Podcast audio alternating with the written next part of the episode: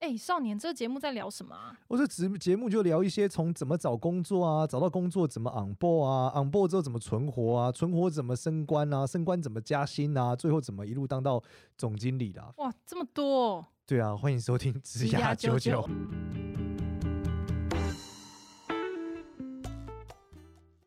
欢迎收听职涯九九，我是主持人 Gloria，欢迎另外一位主持人简少年。Hello，大家好，我是简少年。哇，今天我们特别邀请到金奖超认真，没有什么金奖，少女少 女制作人，超制作少女来跟我们分享一下这个。如果你今天想要 fire 老板，成为自媒体，你要避掉哪些坑？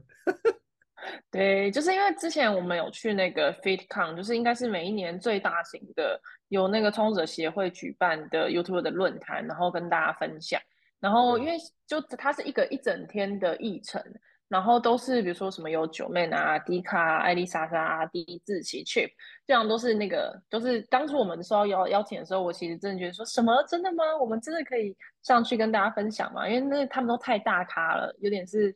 遥不可及的部分啊，这样，反正就有顺利去跟大家做一些分享。然后我有把当天我觉得，假设你未来想要从事，无论你已经开始在做 YouTuber，或者是你未来真的很想要开自己的频道，然后或者是你想要去加从事 YouTube 这个产业，可能像我一样做作为一个制作的，或者是去加入 YouTube 的团队，我觉得有一些很重要的当天我的一些收获，然后可以跟大家分享这样。那我就那个就循序渐，因为其实那时候我有写一篇文章，然后那篇文章大概有就是可能有三四千按赞，然后几百人分享这样，然后我就是照那个、哦、没有啊，就是你知道我那这完全都是那个好像自己在抄人家的那个写摘要，然后就很多人分享，很开心。就是 Notion，对我就是 Notion，, Notion 我比 Notion 真的，我应该要去搞一个录音笔，就是你知道有那个。有一个募资的录音笔，然后它就是你只要录音，它就可以即时同步到电脑上，然后帮你写成，就是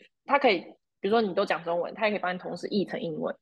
Notion 好像也可以耶，好像你传音档可以帮你变字哦。真假的？好像有这个功能。好好，太棒了！你研究一下，我印象中好像有。大家再研究一下。好，那呃，我可以按照几个我觉得。比较，反正我我我针对每一个不同 YouTuber 他们分享的，就是我有写一些摘要啦。然后比如说从九妹开始好了，就是因为九妹大家都知道那个就是要对决的这个系列节目，顶流 YouTuber。你知道他他就是他讲一个我觉得超级重要的概念是，你为什么要有一个很厉害的节目？这跟那个另外一个很厉害的节目，当然就是麦卡贝的那个一日系列嘛。那他说有这个重要节目。就代表你中间可以无限的去看你想要搞什么、玩什么，全部都可以，你根本不用在意流量，因为每到当周固定更新节目的那一天那个小时开始，你的流量又被重洗一次了。就是你很确定这个节目都一定是受到大家欢迎，它的基础可能就是二十万好了，你就会知道说你每每中间就算有一个什么两万收看的、三万收看的，你最后都可以再洗回一个二十万，然后甚至以上。所以你就可以更有底气的去尝试各式各样新的内容，因为反正流量最后都还是会有一个非常基础稳健的一个底盘在。是，然后所以这可是之间就是要做一个新的节目是一个超级困难的事情，就是你一个是你要有足够经费，你这个主题要可以持续长久的拍摄，因为其实有一些节目可能就是可能只跟了三集，不就就结束了，然后所以这件事情。虽然听起来很很美妙、很赞，可是就连我们都很难定期的更新某一个系列的节目。所以，但是假设呃你真的要投入，其实有点，我觉得这有点像做节目的思考，去长期的经营某一个内容，这样你中间就会更有余裕去做其他的新的尝试。然后他第二个讲到的是，他说老年观众真的很棒，他之后做了一系列的那个房地产，然后他不仅吸引到了女性观众。以及老年观众，然后他说老年观众，因为他们可能就是 不会上来靠背你，然后他还会把你的影片传给他们全家族、全部 LINE 群上面的人看，然后所以他就说老年观众最棒棒，但是我觉得蛮好笑，但是很可爱，就是嗯，就是可当然有时候我们还是会有点担心频道老年化的问题，其实是会担心这件事情的，但他这样一讲，我就觉得哇，原来那个老年观众这么赞，就是也是蛮值得适应的一群人这样，然后因为目前比较没有。专门做给老年观众的频道，大部分都是一些呃新闻频道或者是保健健身的频道，就有点像回归传统电视台那一种。但现在其实比较少，所以如果你要开一个新频道，也许你可以考虑做跟老人会喜欢相关的议题，就是他们会是一群非常死忠的观众。然后接下来是就可以跟大家分享 D 卡他们分享的。然后我觉得他有一个很厉害的点是，他们后来发现一个很重要，就大家一一般不都会讲说订阅、按赞、开启小铃铛。是。然后他说他们针对这个最后的订阅呼吁，去拍了一个，就拍了好几支真的很用心的搞笑影片。然后有没有呼吁的放在背是最后，竟然可以差到百分之三十一的订阅数，也就是说我不放就是零。啊，我放了，照都可以增加百分之三十一，就是这其实是一个很厉害，我从来没想过的方式。所以那个以后，就现在我都会跟咱，就是跟他们说，哎、欸，我们最后这个订阅你要认真的跟大家慢慢的讲，不要把它当成一句顺口溜，因为基本上大家都把它当成顺口溜在讲。我最近也是超认真讲的，就是我们怎怎么个认真法？没有啊，就是说刚刚解释说，就如果你真的喜欢我们，还是帮助我们真心的订阅啊。对啊，然后跟大家讲说，就是好的东西是值得大家更多的去分享嘛。那如果你希望这个世界，嗯、对啊，有更多我们这种善知识的传递，所以你应该要分享。嗯、所以其实我觉得应该叫 call to action 还是很重要的啦。然后这个 call to action 还是要好好讲。我我最近很大的感触是认为每一件事都一样。我认为我们这个世代已经不是呃罐头世代啊，就是说，因为我们生活中抽到充斥了太多罐头讯息。所以变成说非标准化的东西才能吸引别人的注目。那非标准化的本质其实就是好好讲。真的？那我都要讲比较慢。总之讲到兴奋就会过快。没有快没有问题，关键就是要好好讲。就是说快不是问题了，关键还是好好讲就是了。对。那好好讲是怎样？你说就是你，例如说你要大家订阅，你不要说那我们请大家订阅哦，谢谢。是说为什么？就说，哎、欸，老实说，uh... 我们做了这么多集，对不对？你就是你听了也觉得不错，嗯，可是如果你不分享给你朋友，我们就没有更多人看嘛。啊，你没有更多人看，我们有时候就会自我怀疑啊，到底我们在干嘛呢？所以我觉得你应该要，就是你得好好，你这个是是亲情压力，你这个情绪勒索。是情绪勒索啊！那就好，就透明讲嘛。我觉得大家好好讲嘛，因为我没有要用资讯不断赚你的钱，我们就好好讲啊，讲清楚，说明白，真的，知道吗？啊，如果你真的不能喜欢我的论点跟接受，那也就就这样。至少我好好、啊、对，可大部分留下来是喜欢啊，对，没错，对对对，就是好好讲。所以这个真的很重要。然后第二个是，他们其实有在建立一些。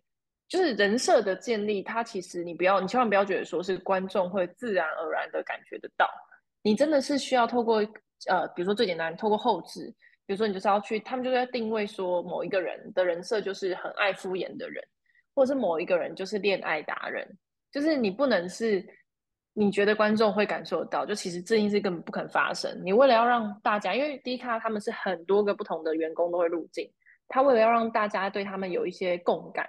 有一些期待，就是这个这个员工会出现，所以他们必须要去很明确的定这个人设。可是人设这件事真的超级难。就我自己在做这么已经就做了这几年，就我真觉得其实人设跟你的本人性格跟后面加上去的，就不是真的每一个人都这么特别。然后你要让自己这么特别，其实是一个很困难的过程啊。我觉得，简老师，你的人设是什么？我就是好人啊！我哦，我很擅长破坏故事结构，所以的人设设计应该说没有所谓的人设，就是说第一个，我认为人设观是不对的。怎么说呢？怎么说呢？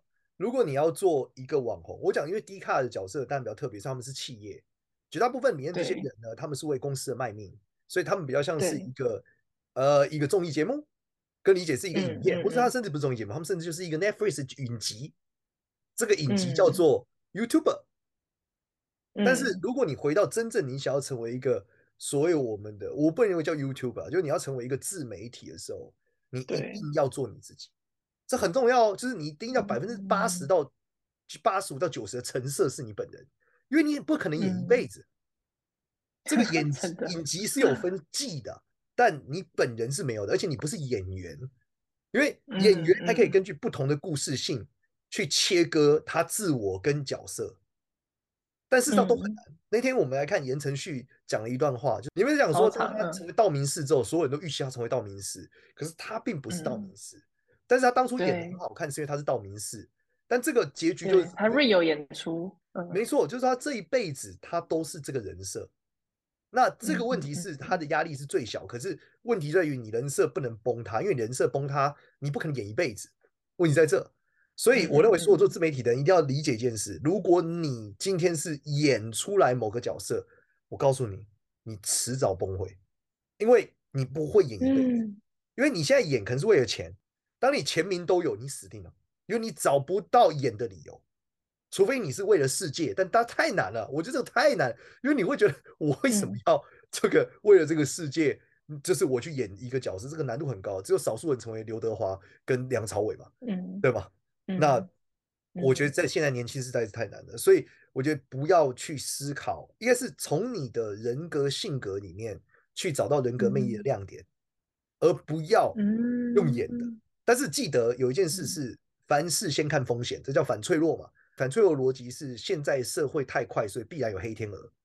黑天鹅总是一个从你没有想到的角度把你干掉，嗯、就比如说 AI 干掉很多职业，是你没有想都没想过的一些瞬间。嗯，同样逻辑里面，你必须先想好风险控管。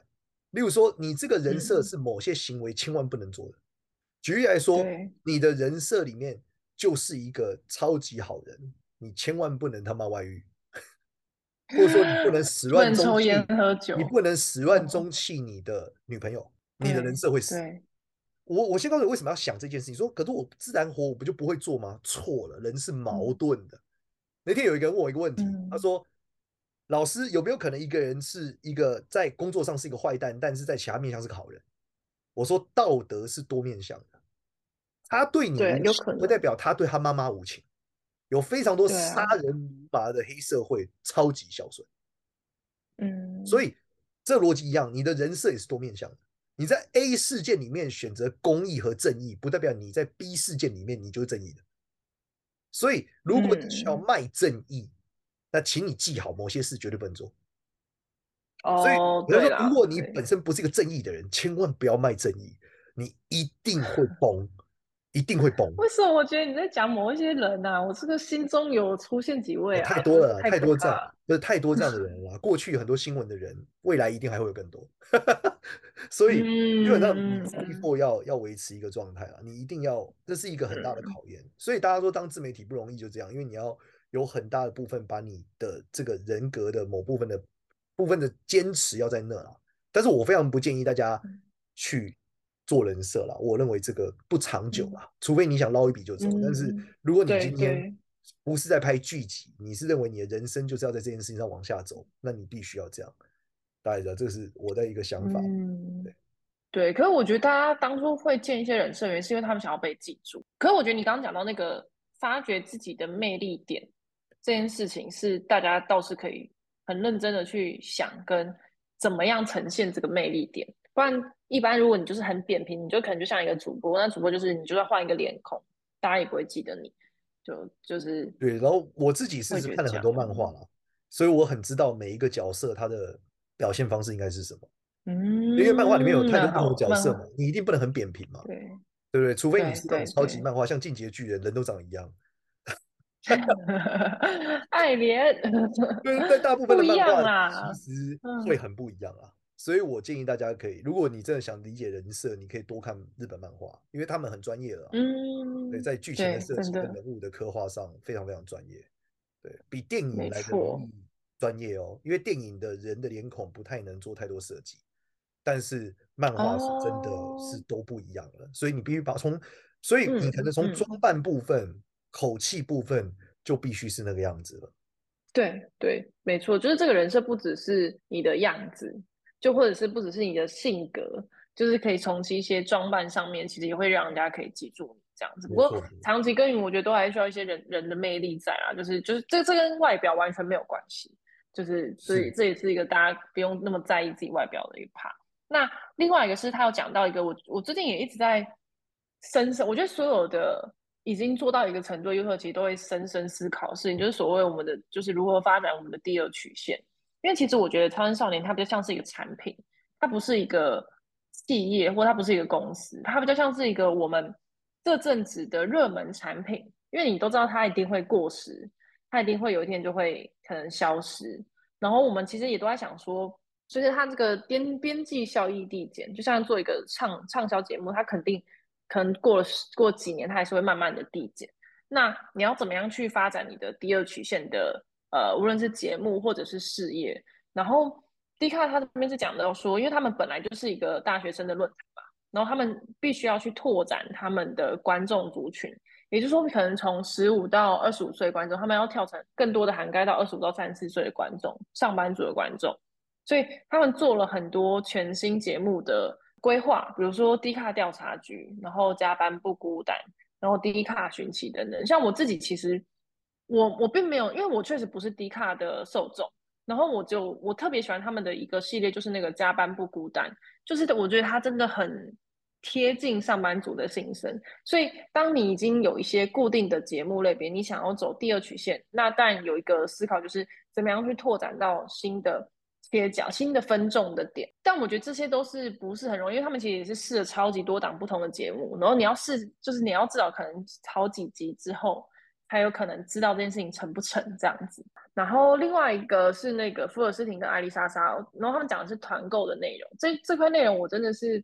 受益很多，因为我们从来就没有在做这一块，然后我才知道说，哇，原来这是另外一个世界，就另外一个行销模式，真的跟完全我们因为一接业配是两码子事。然后我觉得艾莎这个人真的是很很 real，他他整个人就很 real，就是他他那时候他就讲说，他为什么会做团购购的起因，是因为跟当时他跟那个苍兰哥的这个肝胆排毒事件嘛，所以他说他本来。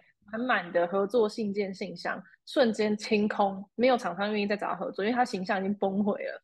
然后他说他那时候就想说，那他日子还是要过啊，那他怎么办？他决定去主动去跟他自己喜欢的用品的厂商跟他们说他要做团购。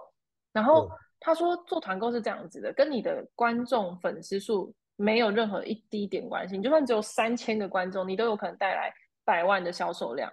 尤其当他这个话题女王。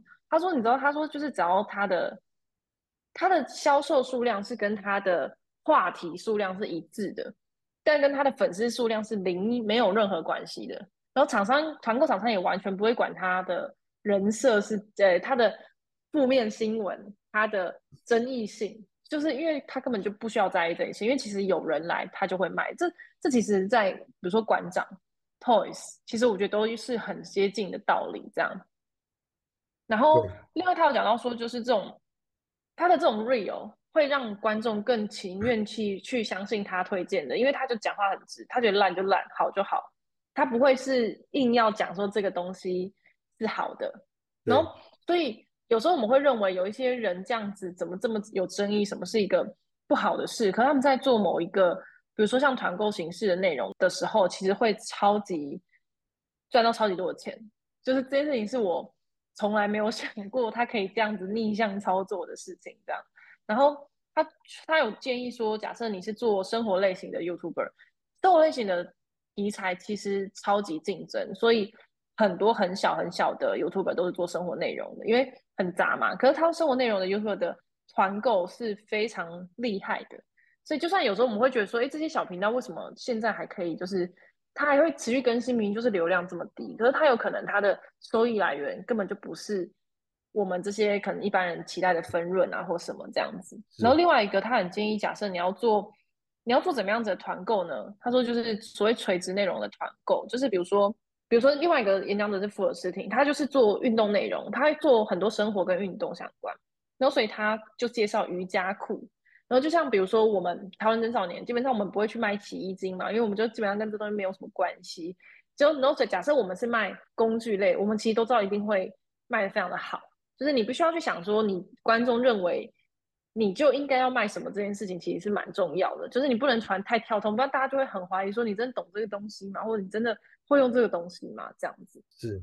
然后他。另外还有提到说，就比如说生活消费品不很不适合做团购，比如说牙膏、卫生棉这种，你本来就会日常买的，他反他觉得反而不会适合做。就你要做一些还是一些激发大家购买欲的一些产品。然后另外就是阿弟他讲的是说 Z 世代的观众，也就是千禧年之后的观众，那他们其实就是更喜欢看短片，所以 Shorts 现在很多频道新的频道甚至可能都是以 Shorts 为主要内容，他们就不见得会去拍长片，可是因为 Shorts 分润又特别的低，可是可能可以在很快的先帮你建立一些名气这样子，然后另外当然就是短影片嘛，才六十秒，所以节奏上。就是会非常的重要，然后这个节奏上可能牵涉到你的语速快一点，然后牵涉到你如何在这么短的内容中用一些，比如说头尾相连的一些剪辑手法，或者是颜色上，比如说啾啾鞋，它就是一个大黄背景，它跳出来，然后它希望是在你滑的时候就可以有一个很不一样的呈现，让你愿意留下来三秒，因为它三秒就算了这样子。这就是阿迪拉讲的，然后另外一个是志奇讲的，志奇真的很像那个开公司指南，然后他就是讲了很多跟跟国税局有关的，他就说国税局不是现在不抓你，他是要把你养大了之后，再从七年回收开始追那个追讨所有的税，所以一切有所都要合法合规啊，就是，然后另外一趴是他在讲那个公司组成，千万不要五十五十，不然就会大家最后就拆伙，因为你知道有可能有这么多人拆伙的例子，其实都是你不红没关系，但你红了就是。非常的不容易这样子。那另外一个是 Chip 讲的，他是说，如果你频道很小，就不要去想什么开副频道，就要自己要先把自己做大，再去想。因为有些人会觉得说，比如说像曹文真想要打线上，大家想要打游戏直播好了，我们就一定想说，那我要应该要开一个游戏直播台，我不可能在我超人上面直播游戏。可是如果你是一个可能只有两百订阅的，你就不用去思考这件事情，就是应该要先把自己做起来。因为 Chip 的人设比较呛嘛，就是基本上他是唯一一个应该会去 PTT 上面，就是就是非常直面的骂人的一个那个 YouTuber。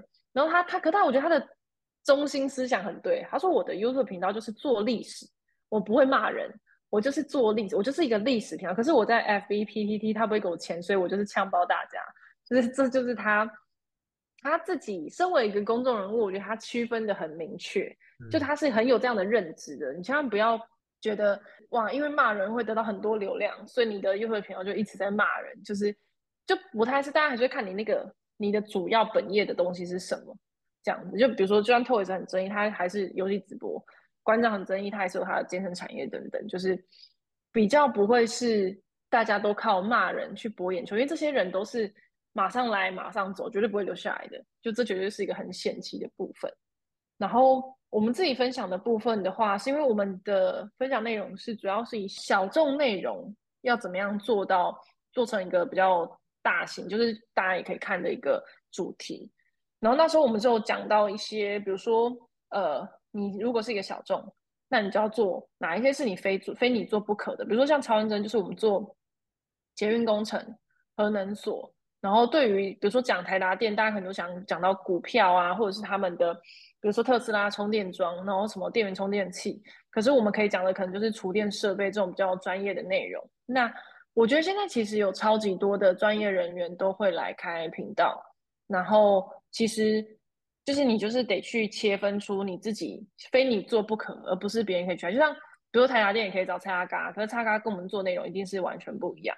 这样，就你要去想这是不是你非你做不可的题材。然后另外一个是。我们觉得会频道的主题好，呃，你要有可以放大的可能性。就像我们不会只会只做，一开始我们算做焊接，可是我们后来就是扩大到整个综合型的工业，不会只是局限在某一个技术上面，因为这样子你的观众就会永远就会那么小撮，因为你太专业了。就是你还是得慢慢的扩大自己，然后让人家让业主等等知道说你有很多的守备范围。像我们可能后来做 GQ 的内容。六福村的动物玩具、瓶装咖啡、电竞电脑、碧儿全保养品，我们全部都可以做，因为我们把它变成一个是男性的时尚潮流，然后从事工业的人可以多打开你的想象，就是我们希望有达到这件事情。另外就是，比如说像我们频道九百分之九十五都是男生，那你就可以做很多只有男生可以做的内容。比如说为什么我们的千金系列会很火红，就是因为你知道，就是一群男生只要看到有一个女生出现，然后又很可爱。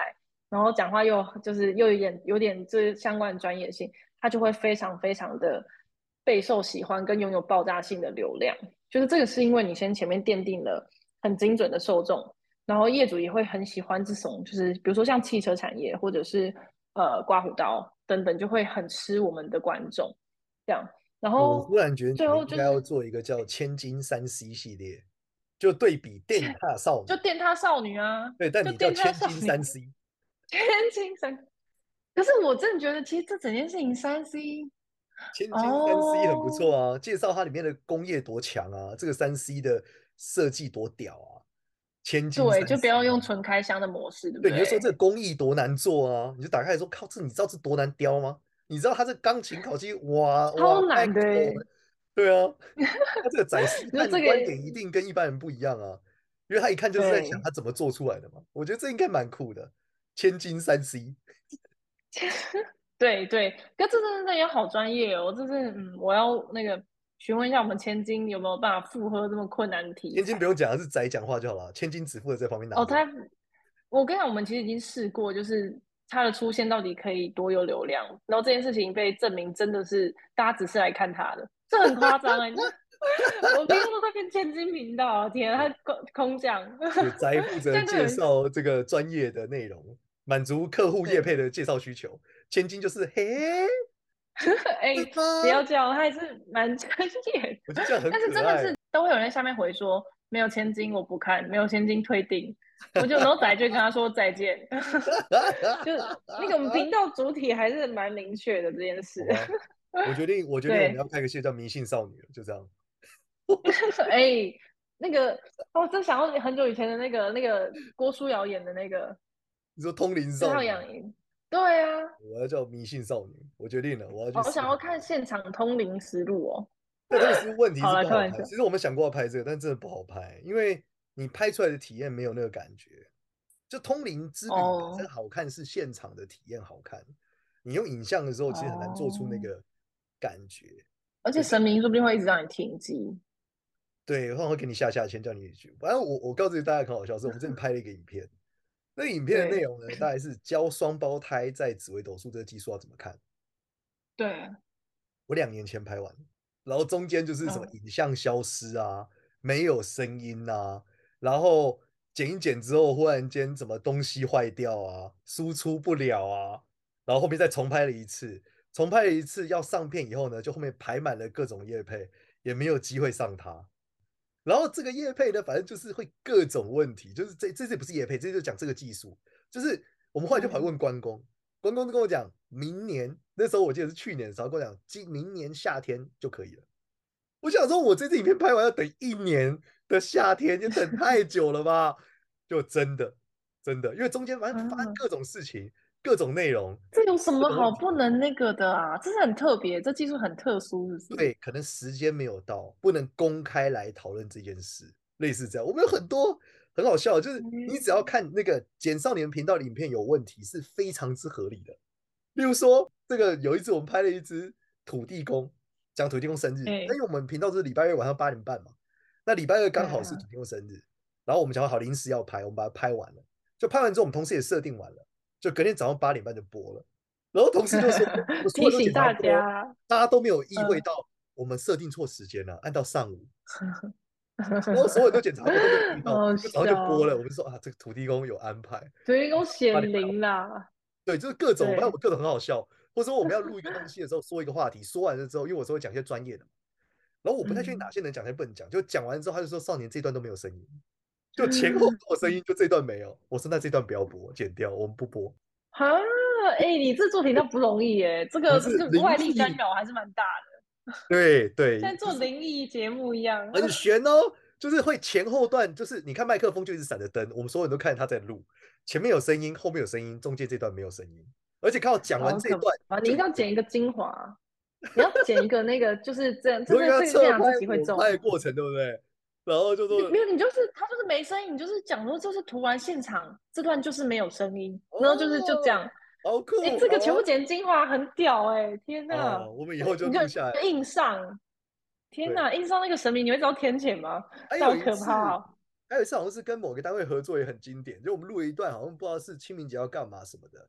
就录完之后说，少年老师，我们有一个很大的问题，我们记忆卡整整片烧掉了，先停电，就是电先停掉，所以要等电回来，然后等电回来以后，接着插相机，插相机之后，相机也忽然停电，所以停电之后换一台相机，好，真的能拍了。这时候没有声音，没有声音的时候再换一台，重新拍。拍完之后真的都拍完，顺利检查都有档案了，他们要输出的时候记忆卡烧掉了。什么啊？这太可怕！这要用好几台机器。我告诉你，这就是你们不能单机作业，这要有侧拍。我我们现在就是有各种这种玄奇事件，很好笑。好可怕哦！好，这好，反正因为其实我也讲到最后一点了，就是在他是讲说，就是当你成为有一个有影响力的 KOL 的时候，就是这个意见领袖的时候，道德是非常重要的事情。拍片这件事情就是适可而止，就是走的久是比较厉害的，不是你在短期之间可以爆爆量。然后你在拥有影响力的时候，你要怎么样去维持一个比较正向的一个选择，这样子。我自己自己的认知啊，我认为。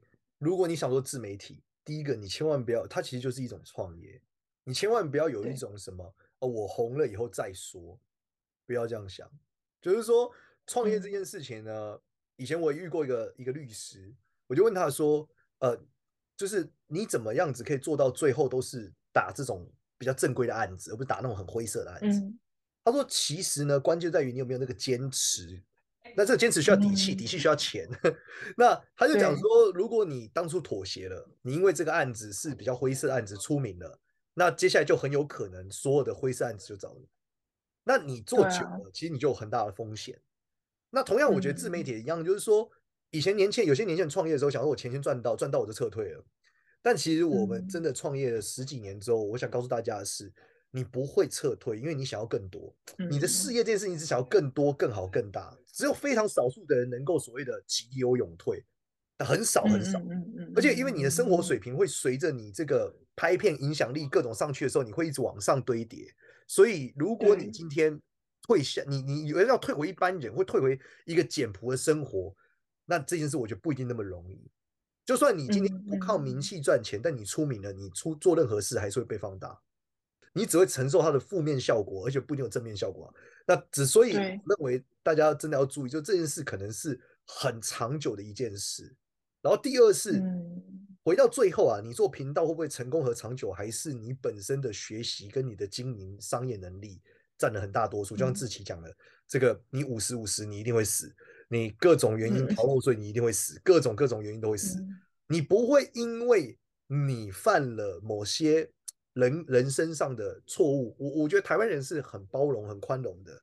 我们其实现在状态，我觉得跟美国越来越像了。你犯了一个错，只要你愿意继续做，你能找到路，你能活下来，都有机会的，因为一定有喜欢你的人。但问题是，你自己不能犯商业上的巨大错误，因为那个不是喜不喜欢你的问题而已，那个可能就是终结掉你的公司，甚至终结掉你的经济结构的一个问题。所以你还是需要很多商业的认知啊，这个真的非常非常重要，真的。